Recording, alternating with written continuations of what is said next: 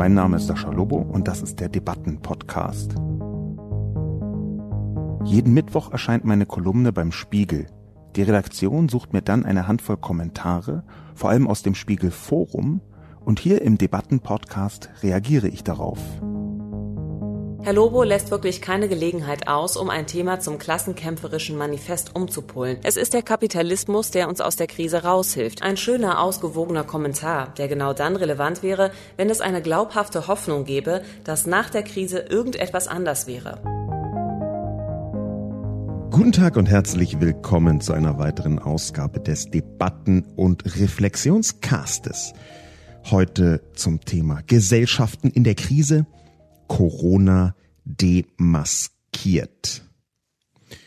Zunächst wie immer die Zusammenfassung. Gesellschaften in der Krise. Corona demaskiert. Die Corona-Krise verdeutlicht, intensiviert und beschleunigt. Corona demaskiert. Die vielleicht größte Erkenntnis der Corona-Krise ist, dass zu wenig oder falsch regulierter Kapitalismus nicht lebensfähig ist. Die Krise zeigt erneut, wie bestürzend fragil die globalisierten Volkswirtschaften sind. 2001 nach dem 11. September, 2008, 9 nach der Finanzkrise, 2020 wegen Corona. Etwa alle zehn Jahre, eher häufiger, brauchen ganze ökonomische Landschaften offensichtlich massive Staatshilfen. Finanzwirtschaft, Flug- und Automobilunternehmen, Touristik und viele mehr. Dazwischen aber poltern und pöbeln maßgebliche Führungsfiguren eben dieser Branchen gegen Überregulierung oder hohe Steuerlast. Aber Corona demaskiert auch die verbreitete Vulgärkritik am Kapitalismus, vor allem in der Form des uniformierten Geschimpfs auf den ach so bösen Markt.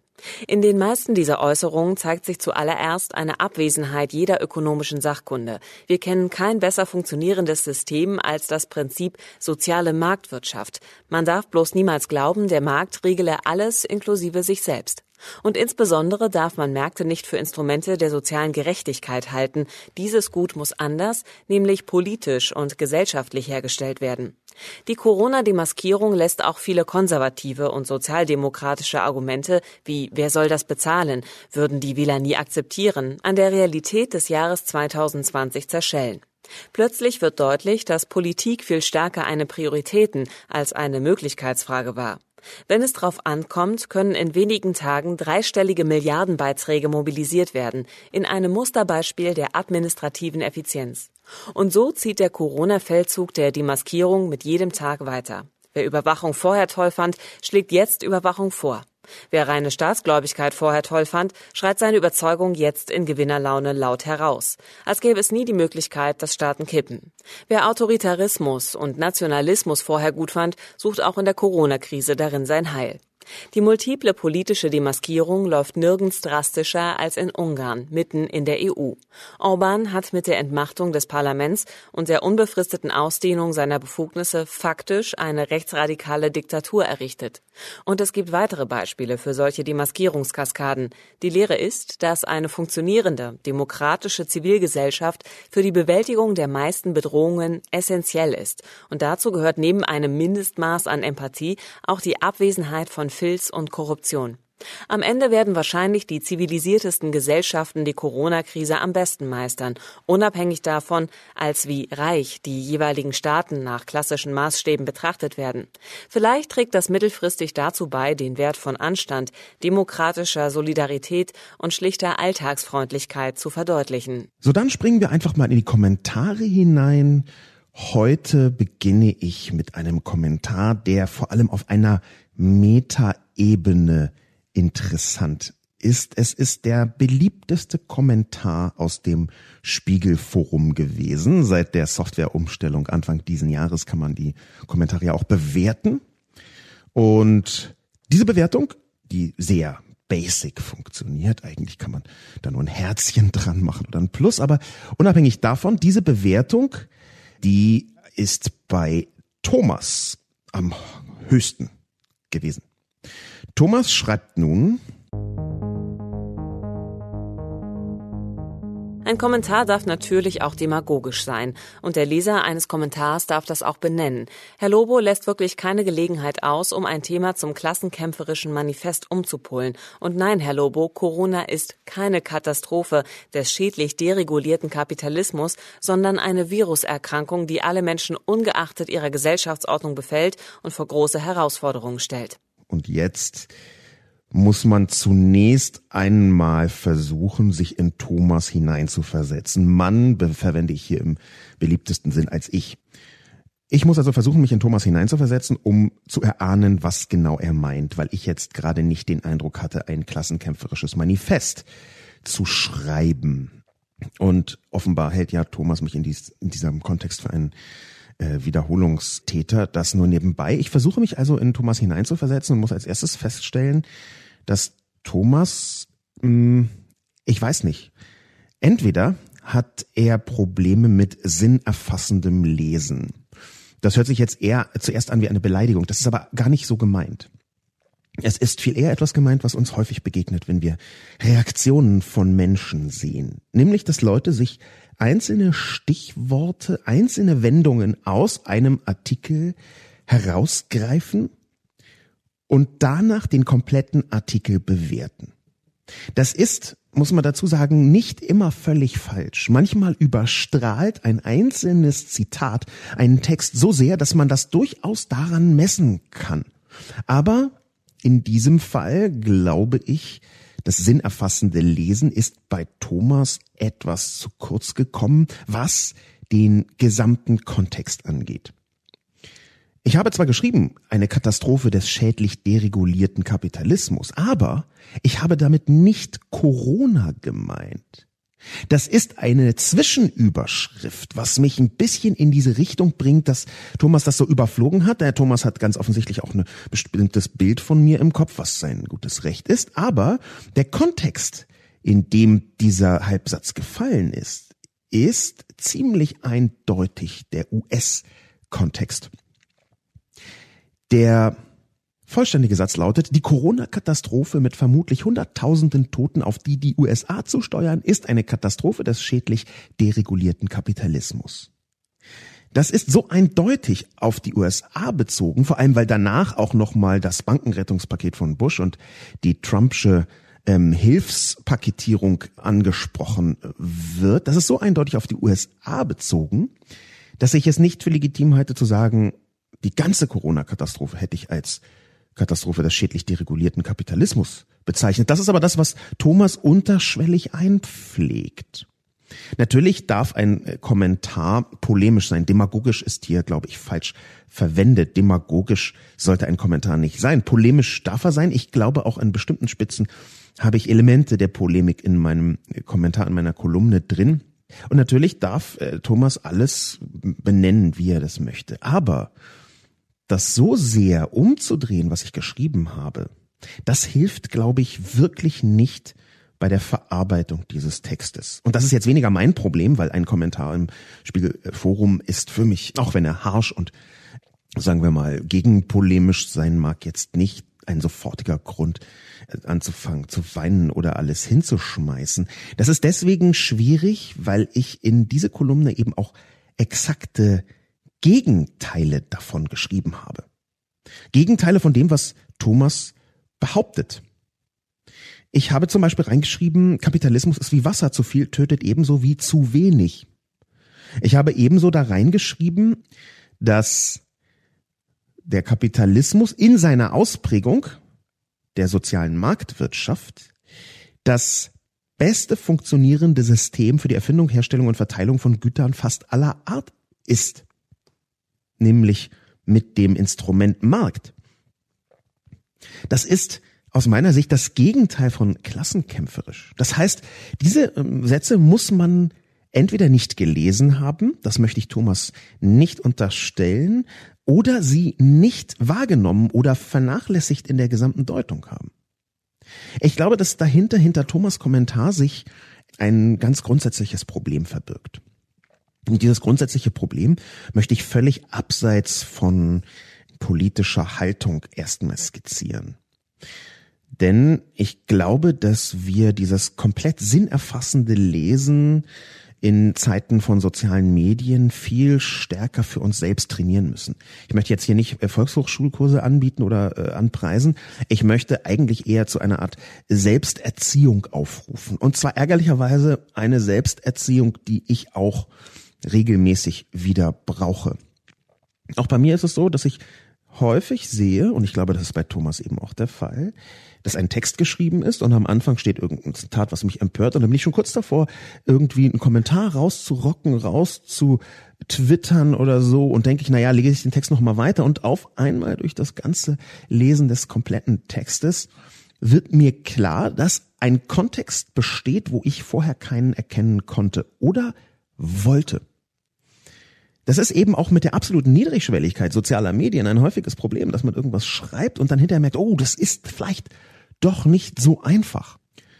Das ist aus meiner Sicht keine Schande, mal was rauszurotzen und danach zu merken, oh, ganz so einfach war es nicht. Man muss bloß damit einen Umgang finden.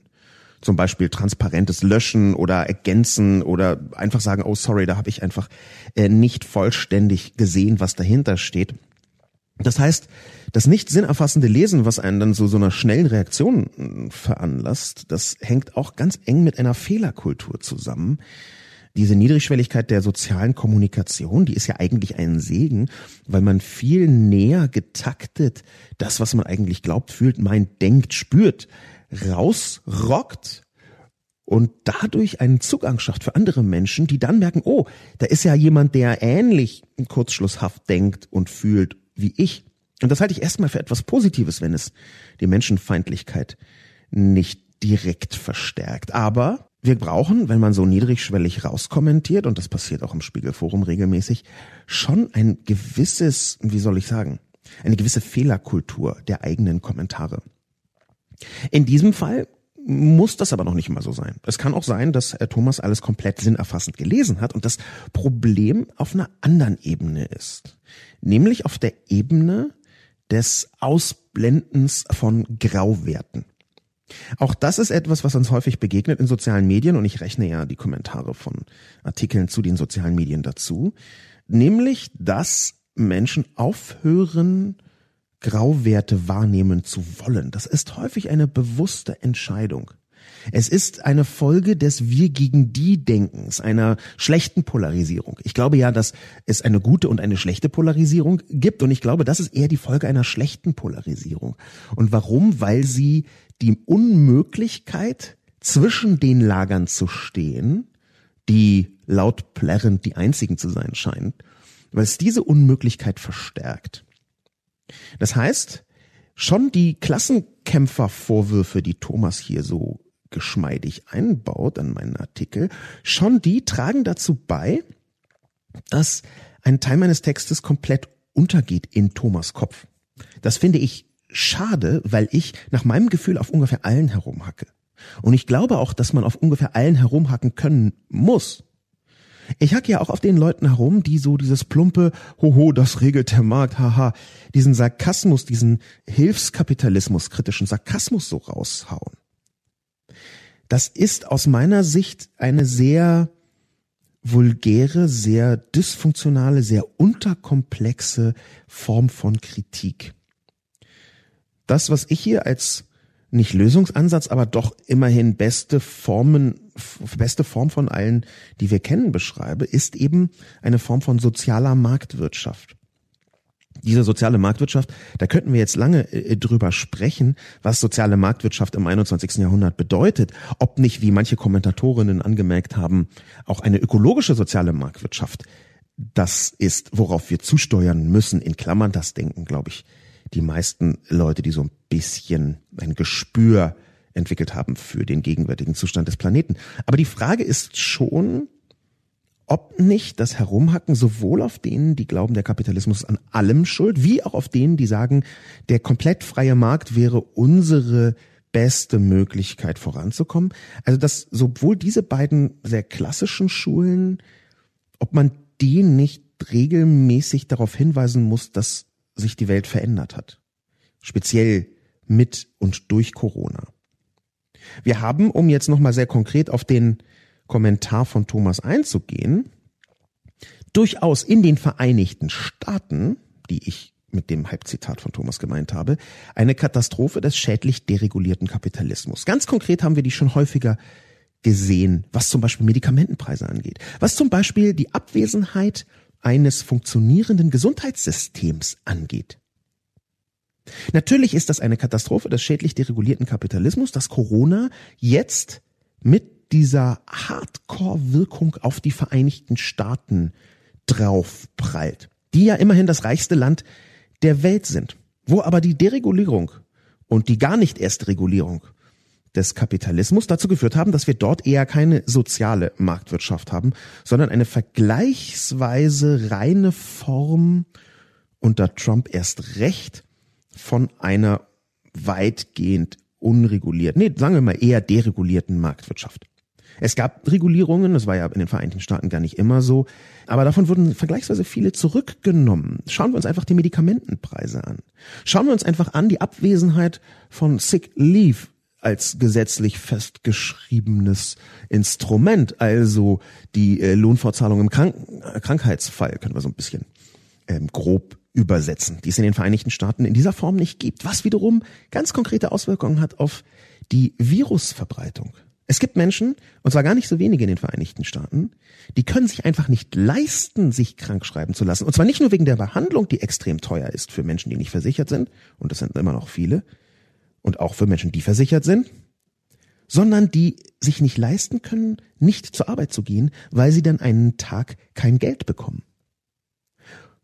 Und in diesem Fall kann man sich ungefähr vorstellen, was passiert, wenn jemand anfängt, ein bisschen zu husten, ein bisschen Fieber zu haben. Der geht dann trotzdem zur Arbeit. Und wenn er zum Beispiel in einem Büro arbeitet oder in einer Institution oder in einem Unternehmen, wo man häufigen Kundenkontakt hat, dann zack, ist man aus Gründen der Deregulierung, der Nichtregulierung des Kapitalismus plötzlich Corona-Superspreader. Natürlich hat das unmittelbar miteinander zu tun. Die Zahlen, die wir aus den Vereinigten Staaten sehen, nicht nur was die Ansteckungen angeht, sondern auch was vieles andere angeht, sind katastrophal. Und wir reden hier von katastrophal in einem nie dagewesenen Sinn, zum Beispiel was die Arbeitslosigkeit angeht. In einer Woche, nämlich der Woche bis zum 28. März, hat sich nach den offiziellen Zahlen die Zahl der Arbeitslosen in unfassbare Höhen geschraubt. Wir reden hier von historischen Höhen. In einer Woche haben 6,65 Millionen Menschen ihre Arbeit verloren.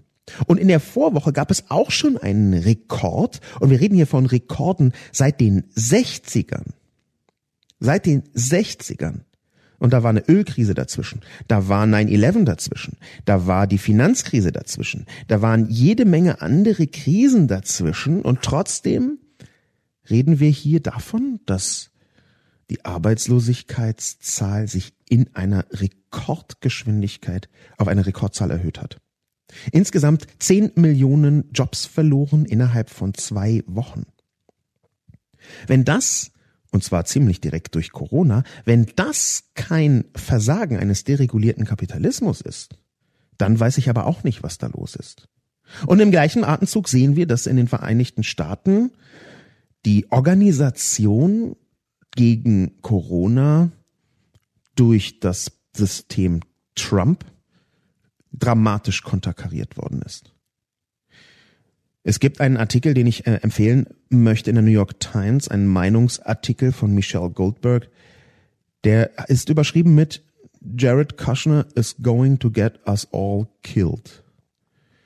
Denn Jared Kushner, der Schwiegersohn des Präsidenten der Vereinigten Staaten Trump, der hat nicht nur angeblich, ich glaube diese Angaben, am Anfang Donald Trump eingeflüstert, es handele sich um einen Medienhoax bei Corona, sondern der hat sich jetzt mehr oder weniger selbst offenbar auch zuständig erklärt dafür, die nationalen Bemühungen rund um die Corona-Aktivitäten der Vereinigten Staaten irgendwie zu organisieren.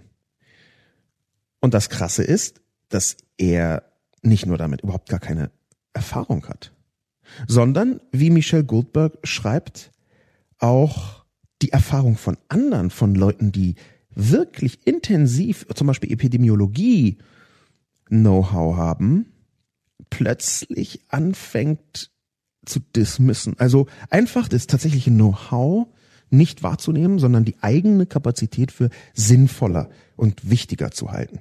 Zum Beispiel äh, ist er der Meinung, dass eine Reihe von Beatmungsgeräten in den New York zu viel seien, die bräuchten sie nicht. Ich empfehle wirklich diesen Artikel mal zu lesen, er ist englischsprachig, weil, also ein Meinungsartikel, weil der zusammenträgt, was da schief läuft regierungsseitig, und zwar anhand dieser Person des Schwiegersohns der Vereinigten Staaten. Ich glaube, dass man das sehr wohl bezeichnen kann als eine Katastrophe des schädlich deregulierten Kapitalismus, wenn man die Reaktion der Vereinigten Staaten auf Corona betrachtet. Und ich glaube, dass die Vereinigten Staaten nicht gut durchkommen werden, was das angeht. Trump hat das kommunikatorische bis jetzt schon versucht abzubilden. Er hat ernsthaft versucht zu erklären, dass 200.000 Tote in den Vereinigten Staaten nur durch das Coronavirus ein Sieg sein könnten.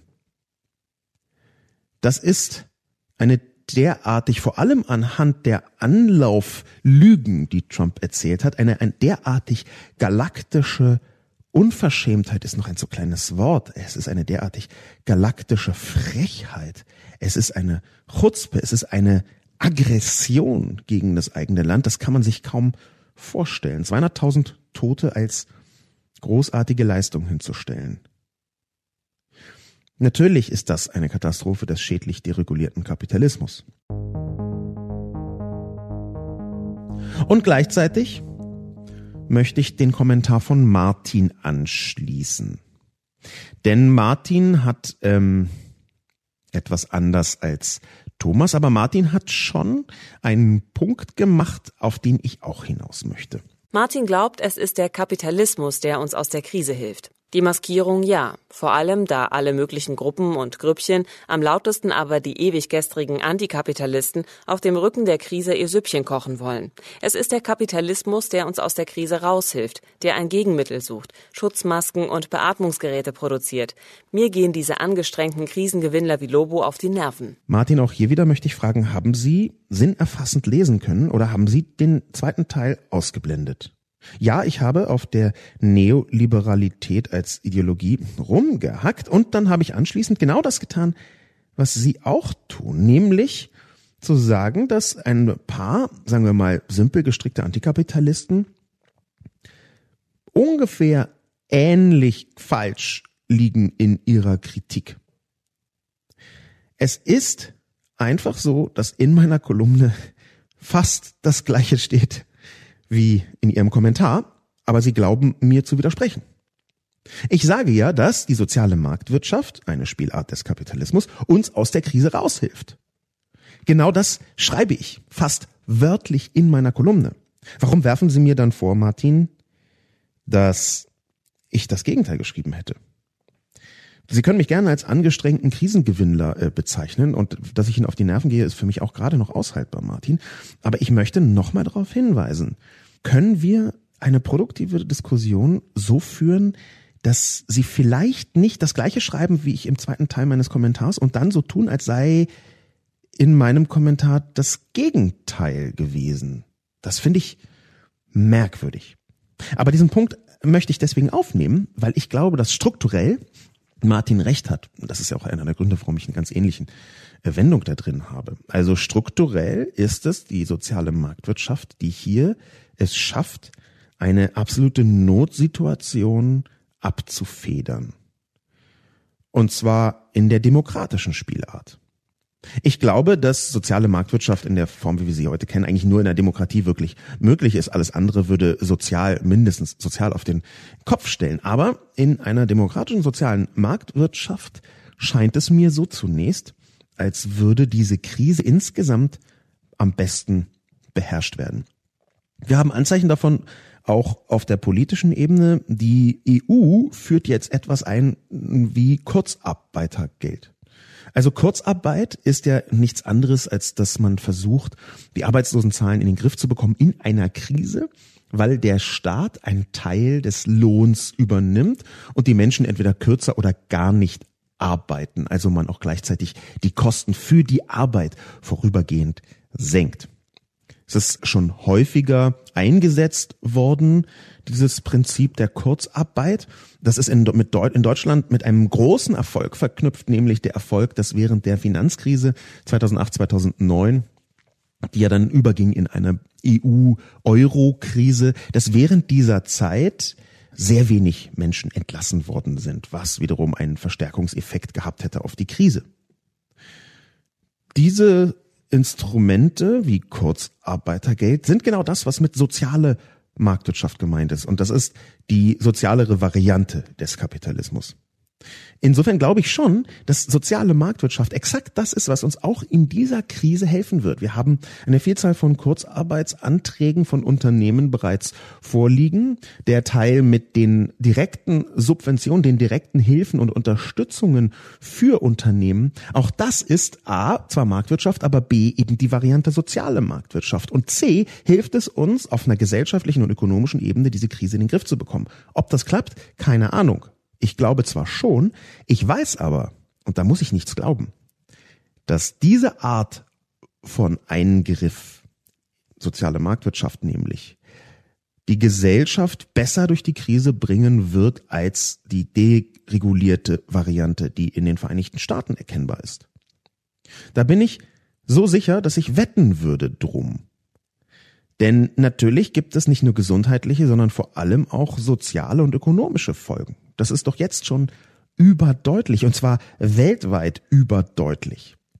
Es ist völlig klar, dass eine Vielzahl von Ländern durch Corona in die Rezession fallen werden. Das ist praktisch gar nicht mehr diskutabel. Davon gehen fast alle Expertinnen und Experten aus.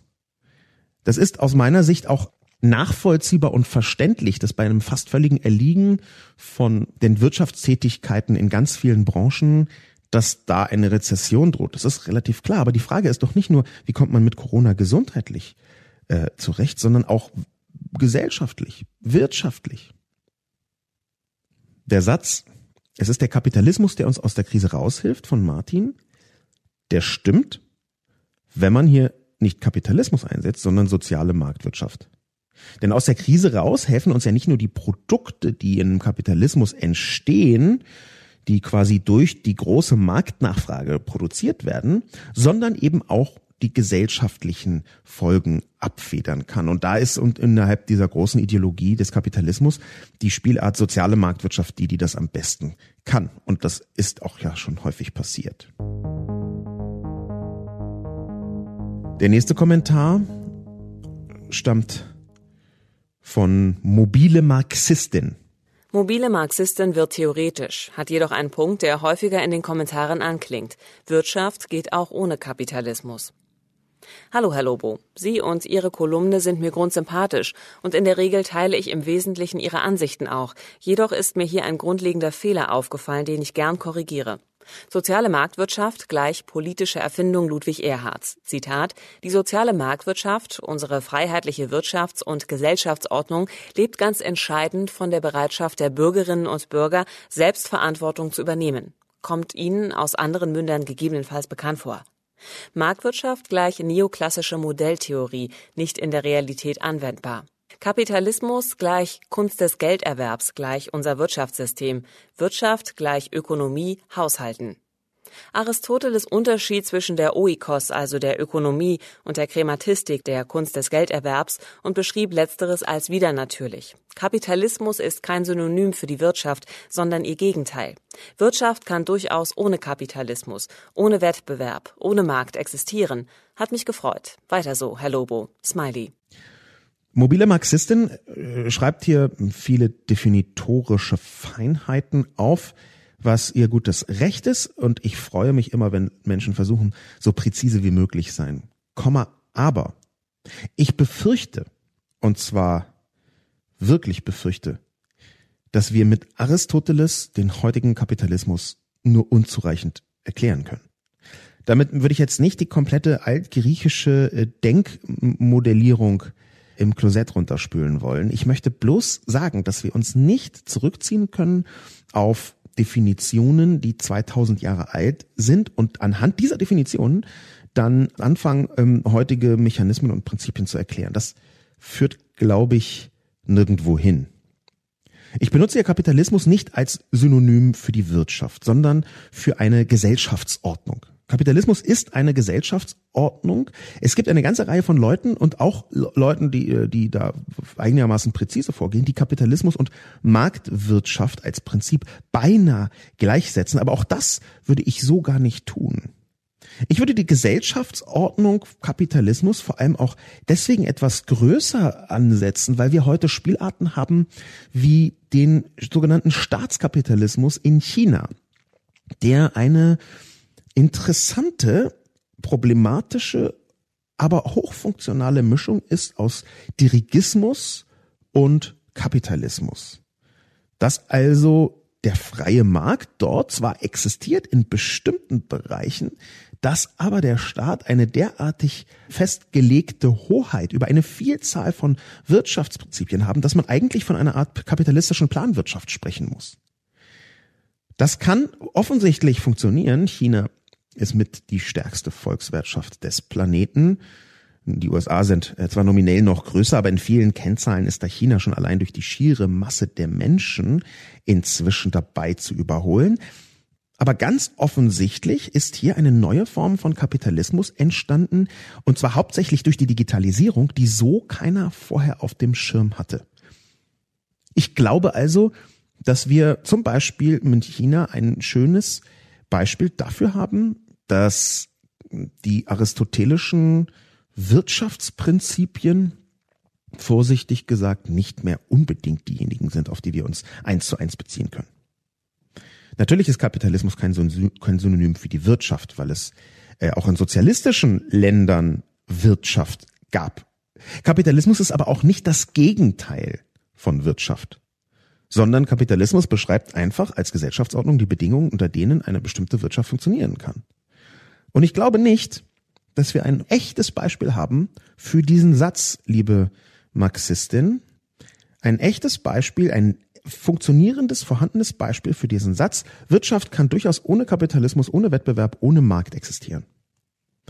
Ohne Kapitalismus haben wir schon mal gesehen. Und es gab Phasen, in denen nicht kapitalistische Wirtschaften sowas ähnliches wie funktioniert haben mögen. Das möchte ich erstmal zugestehen. Da bin ich jetzt global historisch vielleicht auch nicht ausreichend gebildet, um zu sagen, nein, das gab es nicht. Das kann sein, das sagen wir mal in ähm, Russland in, in den äh, 50er Jahren als es eine Aufbruchstimmung gab und man auf einmal Leute im Weltraum hatte und so weiter, dass es da durchaus eine Form von Funktionieren gab, zumindest aus damaliger Sicht.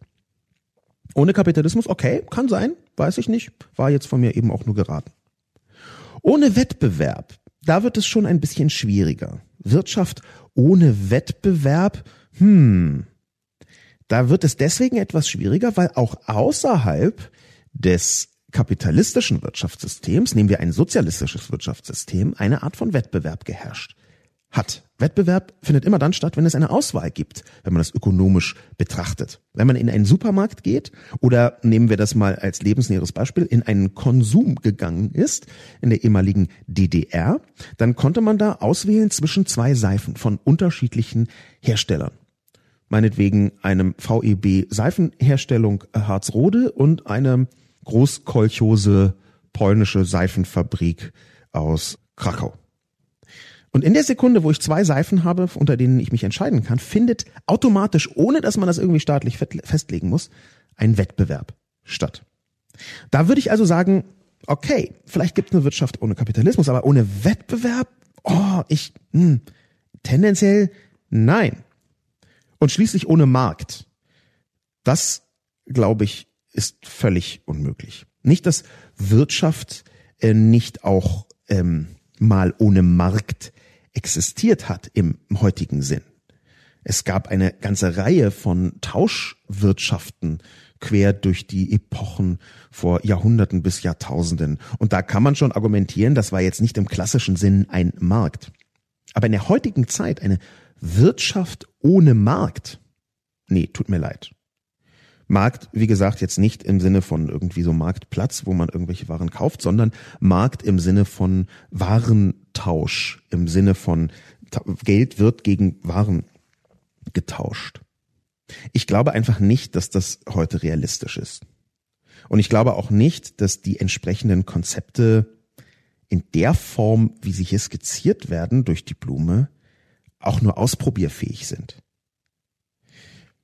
Insofern mh, möchte ich zurückweisen, dass ich hier einen Fehler gemacht habe, den, jedenfalls nicht den, den mobile Marxistin beschrieben hat. Es gab eine ganze Reihe von Leuten, die gesagt haben, ja, man darf doch jetzt nicht Kapitalismus und soziale Marktwirtschaft nicht gleichsetzen und soziale Marktwirtschaft und Marktwirtschaft nicht gleichsetzen und auch Marktwirtschaft und Markt nicht gleichsetzen. Und das stimmt natürlich. Das habe ich nach meinem Gefühl auch nicht getan. Ich glaube aber schon, dass man sich eben darauf einlassen muss, wenn Leute einfach Markt als Synonym für Kapitalismus benutzen und sagen, hier gibt es ein Marktversagen, hoho, das regelt der Markt und dann aber eigentlich damit Kapitalismuskritik meinen. Da muss ich ja irgendwie drauf eingehen. Die Frage aber, was denn dann? Jetzt speziell im Marktbereich. Die wäre eine, die spannend ist. Auch da gab es ein paar Kommentare. Ich habe jetzt keinen speziellen, den ich herausgreifen möchte. Ich möchte aber darauf hinweisen, dass wir ein regelmäßig wiederkehrendes Instrument haben, was Teil der sozialen Marktwirtschaft ist, aber nicht eines ganz reinen Manchester-Kapitalismus oder eines ganz rein neoliberalen Kapitalismus, nämlich die Verstaatlichung ist die Verstaatlichung von kritischen Infrastrukturen, kritischen Unternehmen und kritisch kann ja jedes Unternehmen sein, wo man vorher nicht genau weiß, ach, die produzieren irgendwas. Auf einmal wird genau das weltwichtig. Impfstoffe zum Beispiel oder Masken, so Mundschutzmasken. In dem Moment, wo man anfängt drüber nachzudenken, hm, Verstaatlichung, hat man eine ganze Reihe von Annahmen, die man gleich darüber trifft. Zum Beispiel, dass der Staat im Zweifelsfall besser organisieren könne, was mit ganz weltwirtschaftswichtigen oder wichtigen Gütern, Gütern passiert. Das ist nicht immer eine ganz richtige Annahme, vorsichtig gesagt. Die Hauptannahme, die man trifft bei Verstaatlichungen, sagen wir mal, angenommen, die Lufthansa kriegt echt Riesenprobleme und wird dann halt irgendwann so verstaatlicht, wie das teilweise bei Banken geschehen ist. Dann ist diese Verstaatlichung ja nicht ein Instrument in so einem dirigistischen Sinn, jedenfalls meistens nicht, sondern eher eine Art Hyperkredit. Wenn dann auf einmal der Staat zuständig ist, kann der halt fast unbegrenzt Geld nachschießen. Dass da trotzdem der Kreditgeber ein Wörtchen mitzureden hat, das war, wobei dieses Unternehmen dann wie weitermacht, das ist auch klar und das ist natürlich Teil der Verstaatlichung. Es gibt da ganz viele, so viele unterschiedliche Formen von Verstaatlichung, dass man noch nicht mal sagen kann, das ist jetzt ein rein äh, sozialistisches, äh, etatistisches Instrument. Das kann auch genau das Gegenteil sein. Ja, wir haben in den Vereinigten Staaten bei der Finanzkrise mit äh, den großen Banken teilweise in Situationen gehabt, die einer Verstaatlichung nahe kamen, einer vorübergehenden jedenfalls, die aber nichts weiter waren als eine äh, Vergesellschaftung der Verluste und als dann diese Unternehmen wieder Gewinne gemacht haben, ist der Staat entspannt wieder rausgegangen. Das war ziemlich genau das, was ich mit Bushs Umverteilung von unten nach oben gemeint habe. Dass also immer die Unternehmen, das ist sehr spannend und das ist, glaube ich, auch etwas, was noch tiefer erforscht werden ähm, sollte, nämlich in den Varianten, wie es in den letzten fünf bis zehn Jahren passiert ist und jetzt passieren wird, was genau passiert eigentlich mit dem Kapitalismus, wenn ein börsennotiertes äh, Unternehmen immer in positiven Zeiten ordentlich Geld ausschüttet an alle Beteiligten und in dem Moment, wo es wirklich schief läuft aufgrund einer Großkrise, dieses Unternehmen entweder Staatshilfen bekommt oder sich so teilverstaatlichen lässt oder eben so sehr unter die Fuchtel des Staates sich flüchtet, weil das man kann man ja nicht pleite gehen lassen, ähm, too big äh, to fail, dass alle Verluste vergesellschaftet werden. Diese Kritik ist schon älter, aber das, was jetzt passiert, nämlich, dass wir ganz offensichtlich regelmäßige Großglobalkrisen haben, auch durch diese Hardcore-Vernetzung der Wirtschaft weltweit. Wenn wir regelmäßig Großkrisen haben, müsste man dann nicht anfangen nachzudenken darüber, wie können Unternehmen die irrwitzig viel Kohle machen in positiven Zeiten.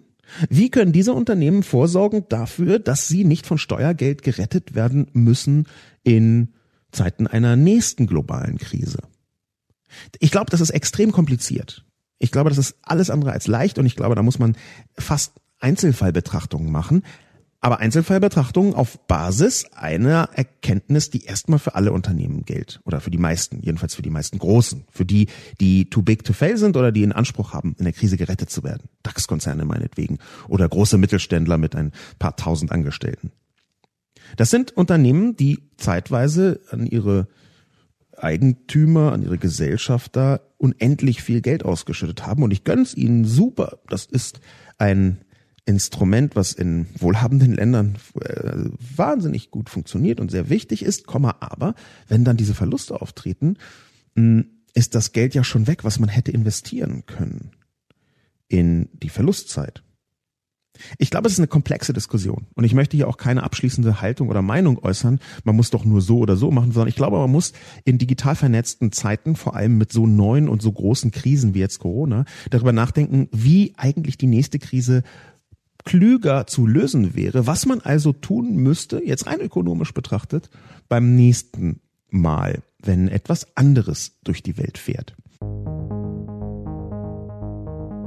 Der nächste Kommentar kommt von Arthur. Arthur führt Griechenland als eine solche zivilisierte Gesellschaft an, die gut durch die Krise kommen könnte.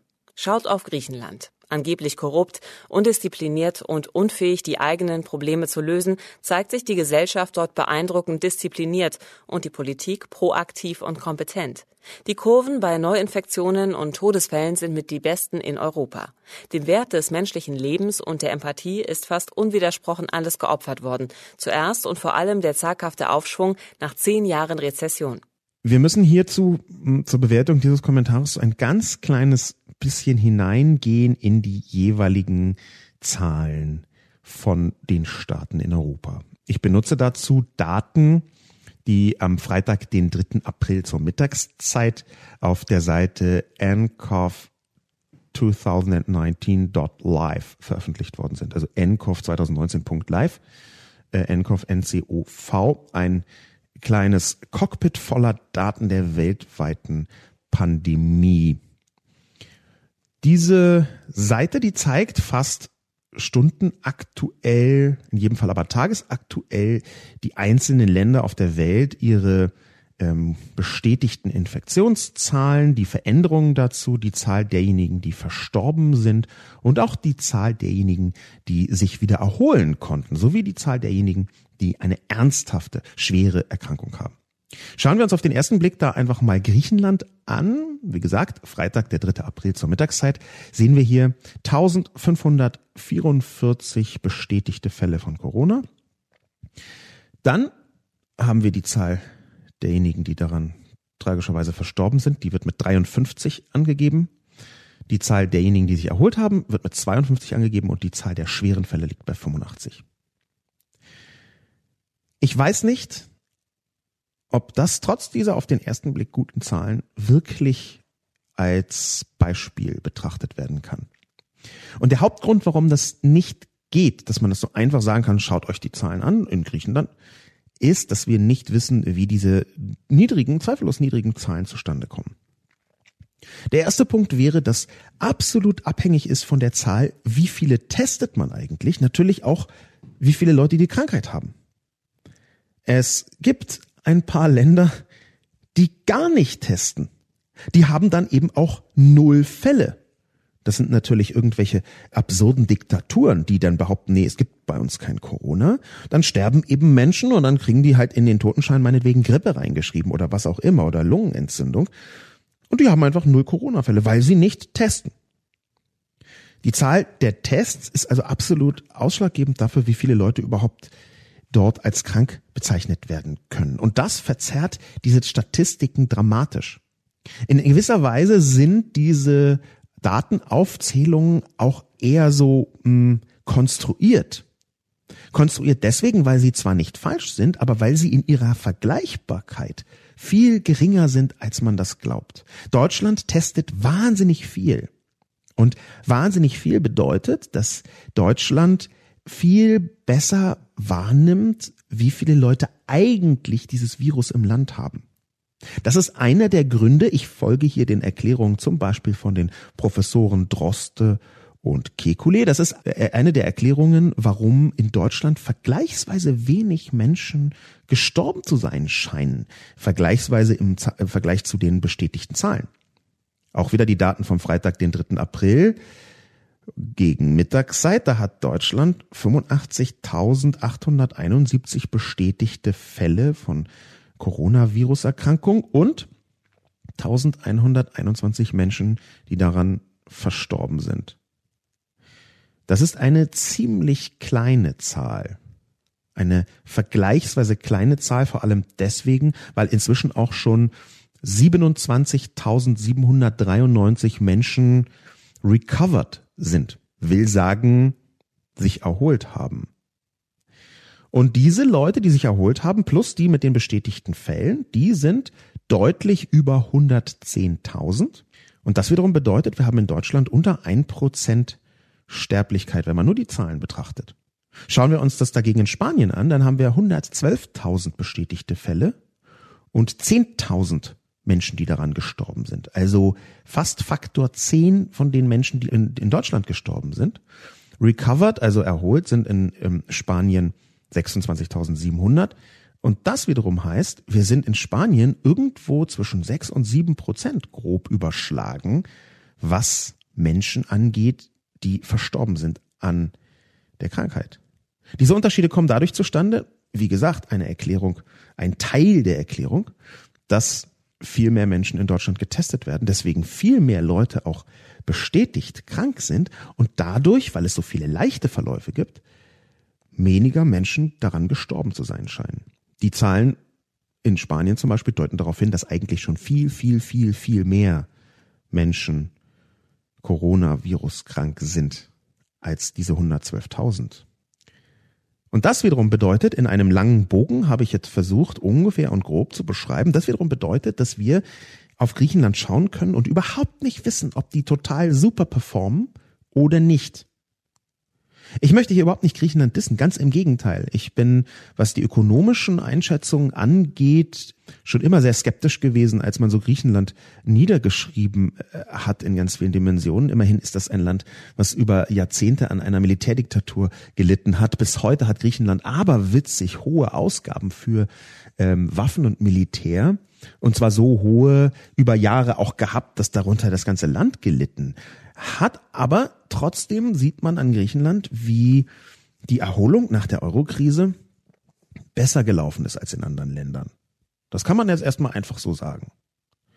Portugal scheint mit am allerbesten gelaufen zu sein, aber auch Griechenland ist gar nicht so schlecht gelaufen. Ich bin überhaupt niemand, der jetzt Griechenland runterreden wollen würde, aber in diesem Fall sie als Beispiel zu bezeichnen, da bin ich mir nicht ganz sicher, ob das sinnvoll ist.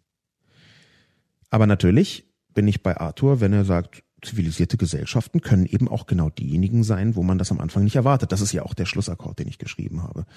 Zivilisierte Gesellschaften können einfach diejenigen sein, wo es eine Form von Gemeinsinn gibt, der am Ende sehr stark mitentscheidet darüber, ob ein Land eine solche Krise durchstehen kann oder nicht.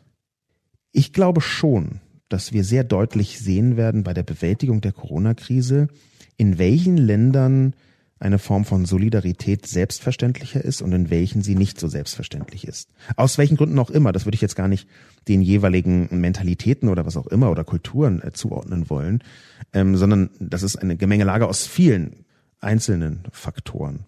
Ich kann mir gut vorstellen, dass Griechenland trotzdem einigermaßen gut da durchkommt, äh, trotz der vielen Probleme, vor denen Griechenland natürlich auch immer noch steht.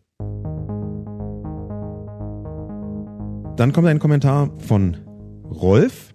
Rolf kritisiert, es würde zu wenig über die eigene Regierung geschrieben. Sehr geehrte Spiegeljournalisten, merken Sie was? Merken Sie nichts? Wieder haben sie, diesmal in Zusammenhang mit der Corona-Krise, die ganze Welt inklusive Trump, Johnson und China kritisiert, aber die eigene Regierung haben sie geflissentlich ausgelassen. Äh, wir sind gut vorbereitet und Ausrufezeichen, Achtung, Fake News, Ausrufezeichen. Es wird behauptet und rasch verbreitet, das Bundesministerium für Gesundheit, die Bundesregierung, würde bald massive weitere Einschränkungen des öffentlichen Lebens ankündigen. Das stimmt nicht. Bitte helfen Sie mit, ihre Verbreitung zu stoppen. Das sind doch alles Steilvorlagen. Was ist los mit euch? Wie wär's mit einem Richtungswechsel hin zur vierten Kraft im Land? Journalismus? Fragezeichen? Ausrufezeichen? Äh, Rolf ist empört. Rolf ist etwas global empört und das ist in Ordnung. Wir leben in Zeiten, wo eine Empörung auch gut nachvollziehbar ist. Aber ich möchte zu bedenken geben, dass auf spiegel.de und im gedruckten Spiegel unglaublich viel Kritik stattfindet an der Regierung.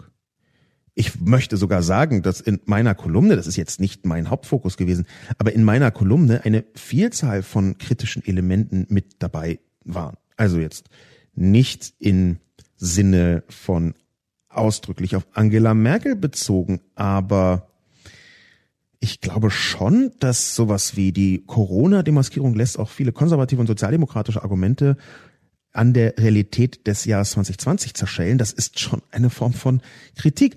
Plötzlich wird deutlich, dass Politik viel stärker eine Prioritäten als eine Möglichkeitsfrage war. Auch das ist Kritik. Es ist vielleicht nicht die Form von Kritik, die jemand haben möchte, der mit mehreren Ausrufezeichen um sich wirft. Das kann sein. Und ich meine, hm, wenn ich so zwischen den Zeilen lese bei Rolf, wenn ich sowas sehe wie Corona-Krise und Krise hier in Anführungszeichen, wenn ich sehe, dass hier äh, speziell Trump, Johnson und China quasi so ein bisschen hervorgehoben werden. Ich mh, hm, glaube schon, dass sich Rolf hier eine bestimmte Form von Kritik vorstellt, die so in Richtung geht.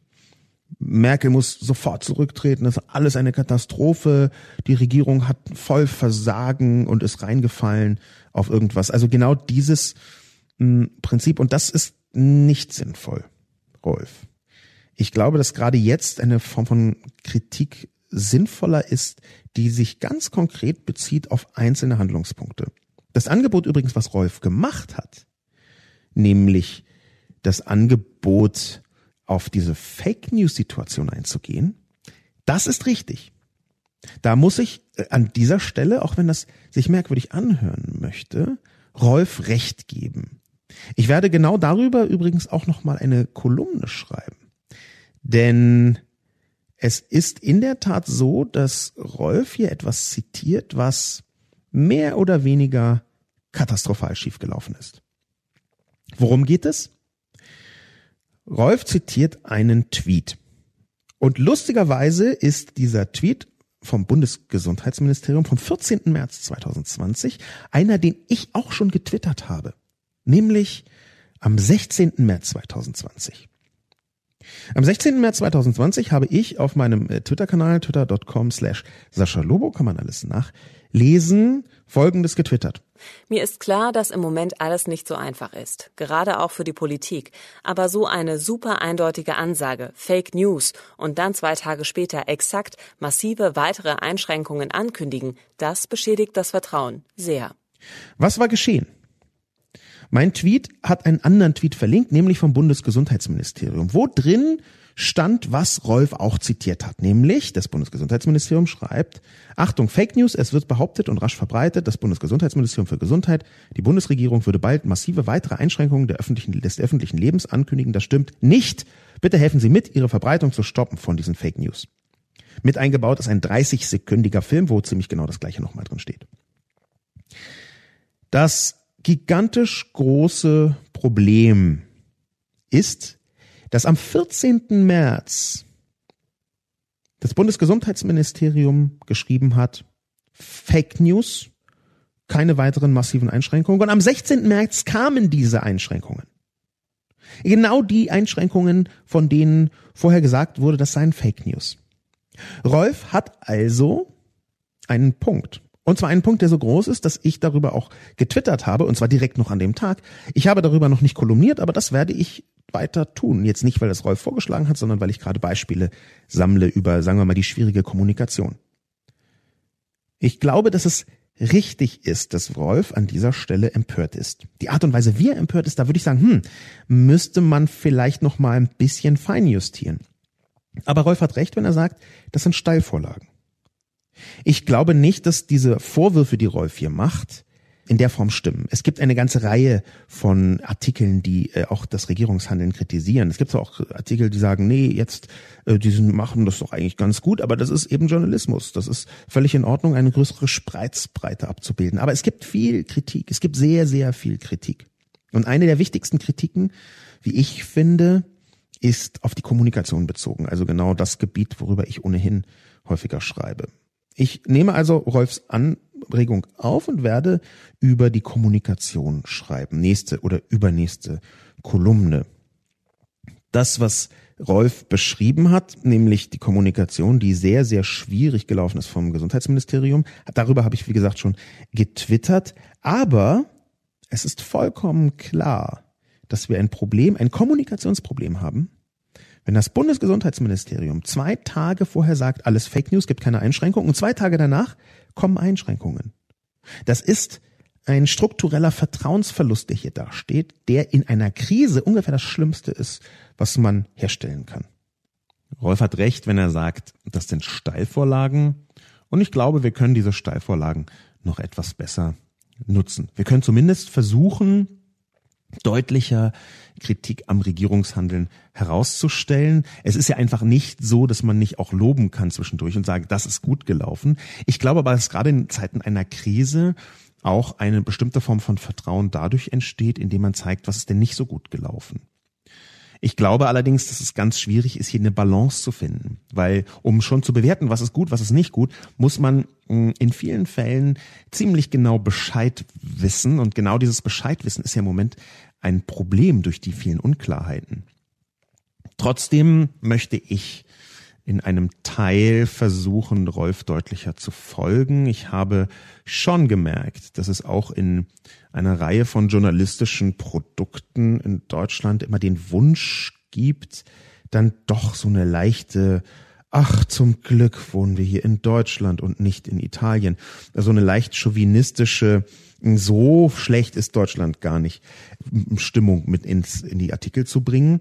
Das ist ja völlig legitim, wenn man das tut, aber es ist halt schwierig, wenn das zu groß und übergreifend wird. Und es ist halt auch nur dann legitim, wenn man das halt nicht so showihaft im direkten Vergleich macht, sondern wenn man versucht, rauszufinden, wie sind denn die Unterschiede. Und gleichzeitig sehe ich aber, mh, ich glaube, dass auch hierzulande eine ganze, also viele Sachen schwierig laufen, vorsichtig gesagt. Und ich finde es richtig, die stärker und heftiger zu kritisieren. Der letzte Kommentar stammt von Hans M. Hans M. fehlt die Perspektive nach der Krise. Ein schöner, ausgewogener Kommentar, der genau dann relevant wäre, wenn es eine glaubhafte Hoffnung gäbe, dass nach der Krise irgendetwas anders wäre. Das heißt, dass dann die ungebremste Herrschaft der in unserem Staate monopolartigen neoliberalistischen Ideologie Stamo Lib zu Ende gehen könnte. Der entsprechende Abschnitt fehlt hier leider. Äh, Hans M. hat eine schöne äh, Analogie, Stamo Cup, Stamo Lieb. Wer äh, wissen möchte, wie diese lustige Analogie zustande kommt, muss einfach Stamo Cup googeln, egal. Hans M. hat aber hier einen Punkt aufgebracht, den ich gleichzeitig aufnehmen und zurückweisen möchte. Ich glaube zwar schon, dass die mh, hm, neoliberale Ideologie langsam ihrem Ende entgegenstreben könnte und durch eine ähm, sagen wir mal, sozialere Marktwirtschaft ersetzt wird. Ich glaube aber nicht, dass ich in meiner Kolumne ernsthaft dazu Vorschläge machen könnte. Der entsprechende Abschnitt fehlt hier leider und das liegt einfach daran, dass ich in eine ungefähre Analyse von verschiedenen Vorschlägen und Wirtschaftsformen, wie die zurechtkommen mit Krisen, ungern gleichzeitig noch einen Abschluss reinbringen möchte mit hier, die drei Punkte muss Merkel nur tun, dann wird alles gut. Das, was Hans M. fordert, ist in der Tat etwas, was wir ziemlich dringend brauchen, was ich am Anfang dieses Podcasts schon angesprochen habe. Nämlich eine Mechanik zu entwickeln, ein Prinzip, ein System zu entwickeln, vielleicht sogar, eine Gesellschaftsordnung zu entwickeln, die in eine soziale Marktwirtschaft, in eine soziale ökologische Marktwirtschaft mit einberechnet, dass offenbar ein Muster entstanden ist. Alle paar Jahre braucht die soziale Marktwirtschaft einen massiven staatlichen Push durch globale Krisen. Ich würde schon sagen, dass das eine Frage ist, die sehr viel größer ist und eine, die geklärt werden muss. Das ist also nicht nur ein Abschnitt, den Hans M. fordert, sondern das ist eigentlich so ein richtig großes Vorhaben, vielleicht das erste Riesenvorhaben des 21. Jahrhunderts nach der Digitalisierung das Riesenvorhaben, eine krisenfeste Wirtschaftsordnung sozialer und ökologischer Natur herzustellen. Eine ökologische, soziale Marktwirtschaft, die die Krisen, die auf uns zukommen werden, wie Corona jetzt eine ist, abzufedern versteht. Und ich glaube, dass man da tatsächlich mit völlig neuen Ideen arbeiten kann. Ich glaube, dass man tatsächlich darauf eine Hoffnung aufbauen kann. Insofern, ja, Hans M., das fehlt, aber nein, Hans M., das ist kein Abschnitt. Das ist vielleicht die Aufgabe unserer Generation. Darüber schreibe ich dann in zehn Jahren eine Kolumne und werde rückwirkend vorher alles besser gewusst haben. Mein Name ist Sascha Lobo. Vielen Dank für die Kommentare und bis zum nächsten Mal im Debatten- und Reflexionscast.